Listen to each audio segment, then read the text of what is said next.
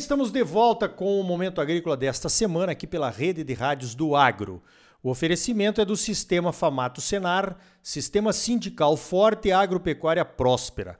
Olha só, os feijões, uma comida típica do brasileiro, né? Arroz, feijão e um bifinho.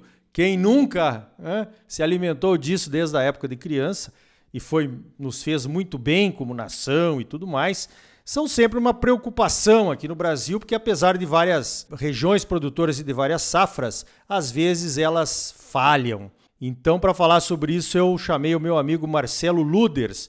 Ele é o presidente do Instituto Brasileiro do Feijão e Pulses. E eu vou perguntar para ele então, Marcelo, como é que está essa questão da safra do feijão para consumo interno no Brasil? Vai realmente faltar? Bom dia. Bom dia, prazer em falar com você e com os produtores do Brasil todo. Veja só, nós estamos vivendo um período agora em que nós temos aí pela frente um déficit. Nós, o cobertor vai ficar curto com o tempo. Né? A gente chama atenção na época eh, do pré-plantio, né? quais são as tendências para o período, as estimativas para o período. Depois nós temos o fato. O fato é que colhida o final da terceira safra do ano passado, mais a primeira safra desse ano, nós não temos feijão suficiente para chegar ao mês de abril, maio, quando é colhida a segunda safra. Qual vai ser o tamanho da segunda safra? Segundo estimativas da Conab, ela vai ser praticamente igual à do ano passado. Então, não vão existir maiores volumes pela Conab até agora. O preço ele está estimulante e vai se tornar cada vez mais estimulante nos próximos meses. Olhando o histórico, eu estou vendo aqui, está na minha frente aqui o gráfico, de 2019 a 2022, os preços praticados no mês de fevereiro foram mais altos do que janeiro. Março, mais altos do que fevereiro e janeiro. E aí, o mês de abril começa a voltar o preço com a entrada da, da segunda safra. Então, a terceira safra vai ser muito consequência daquilo que estiver acontecendo de agora até o mês de, da colheita da, da, safra, da segunda safra. E o produtor pode estar atento, claro. Diversificar é a primeira coisa que a gente pensa se ele sentir ou se a gente for sentindo que pode haver um, um super incremento na área de produção. E tem um outro elemento que eu acredito que a gente deva somar aí, né, é ah, nós não temos ideia do tamanho da influência do governo que assumiu agora e da capacidade de refletir na produção desse ano com alguma política de estímulo à produção. Então, são esses os elementos que estão aí sobre a mesa para a gente montar esse quebra-cabeça. Muito bem, então está aí o cenário da produção de feijões para consumo interno no Brasil, né? Agora, Marcelo, além dos feijões de consumo interno, carioca, o preto, o rajado, que o brasileiro gosta de consumir, nós também temos os pulses, né? aqueles feijões onde já se olha mais um pouco o mercado de exportação. Que oportunidades você está vendo para essa próxima terceira safra aqui no Brasil, aqui no Mato Grosso, que pode ser plantada, é claro, com irrigação depois da colheita do milho, Marcelo? Sempre interessante olhar de novo, nesse sentido, olhar o histórico que a gente tem e olhar é, quais são as estratégias que o produtor pode desenvolver para é, tirar proveito da terceira safra. A terceira safra tem abastecido o Brasil não só no momento da sua colheita, no mês de agosto, setembro, outubro, mas essa comercialização ela tem se estendido até março do próximo ano. Hoje, fevereiro, tem produtores com feijão sendo comercializado ou esperando o momento ideal na percepção deles para comercializar feijão que foi colhido na terceira safra. Então, se você fizer a conta, quanto vai valer o feijão carioca no momento da colheita, agosto, setembro, a resposta vai ser sim, vai valer menos do que hoje. Quanto valeu no ano passado? O ano passado, no mês de agosto, o preço médio foi 288 reais, o preço médio, 55 dólares na, na época, tá? Quem carregou o estoque ficou, primeiro, ansioso, não é para menos. Você teve setembro um preço menor, 278, outubro 269, novembro começou a dar sinal de vida, 281, dezembro 353. Olhando 380 de janeiro, você tem 30% de valorização.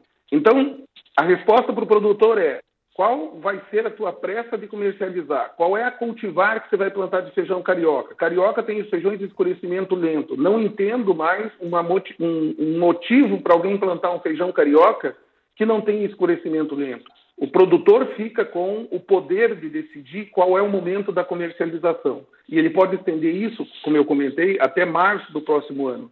Tem sido o histórico, a gente tem aqui, acompanha, tem passado para o pessoal aí do, do Clube Premier do IBRAF, sempre alertando é, qual é a valorização que tem acontecido. Então, pode ser interessante mesmo do feijão carioca.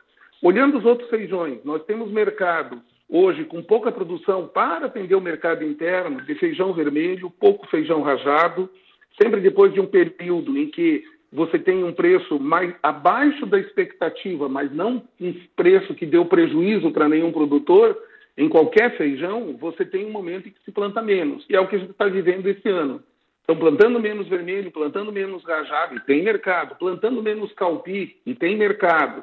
Vão plantar bem menos feijão mung, e vai ser o ano que vai voltar a ter uma demanda importante no mundo de Mung. E outra, Arioli, que é, cabe frisar, a qualquer momento, as tratativas, né, já está certo que a China vai abrir o mercado dela para feijão brasileiro. A hora que abrir, é o, é o Mung um dos primeiros que vai para lá. A hora que ela abrir, o mundo muda para nós, do feijão.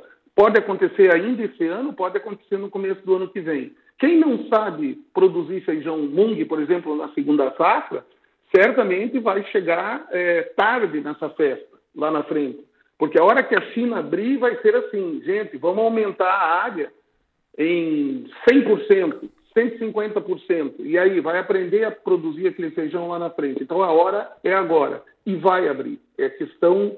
A gente está é, do lado brasileiro cumprir as exigências que eles têm lá e as exigências são. Nós queremos saber quais são as doenças que tem no feijão do Brasil, onde que é produzido, detalhes para fazer um fitossanitário.